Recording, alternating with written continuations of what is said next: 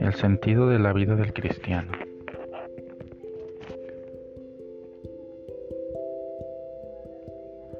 Hoy Marcos sacude de manera pedagógica a dos situaciones muy humanas de dos personas muy diferentes en circunstancias extremas. El jefe de la sinagoga y la mujer enferma a causa del flujo de sangre. Son dos situaciones que les hacen cuestionar fuertemente el sentido de su vida y las lleva a asumir una serie de actitudes y toma de decisiones en su existencia.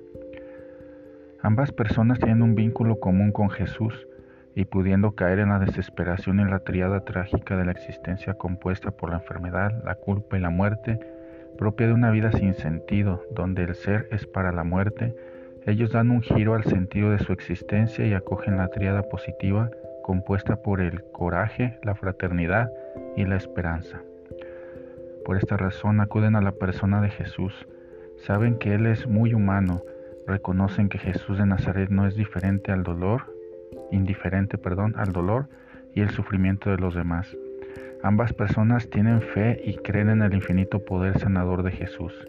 Saben que el Maestro no es solitario, sino fraterno. El vínculo con Jesús es la clave del texto bíblico de Marcos. Lo que el texto de Marcos quiere resaltar es la dinámica de la fe en el creyente, es decir, fe es la cercanía a la persona de Jesús y es esto precisamente lo que lleva a los dos personajes en las circunstancias más difíciles a reconocer el poder y la eficacia de la fe en el Hijo del Hombre. Resumiendo, la fe vence barreras y supera los mayores obstáculos de la existencia humana.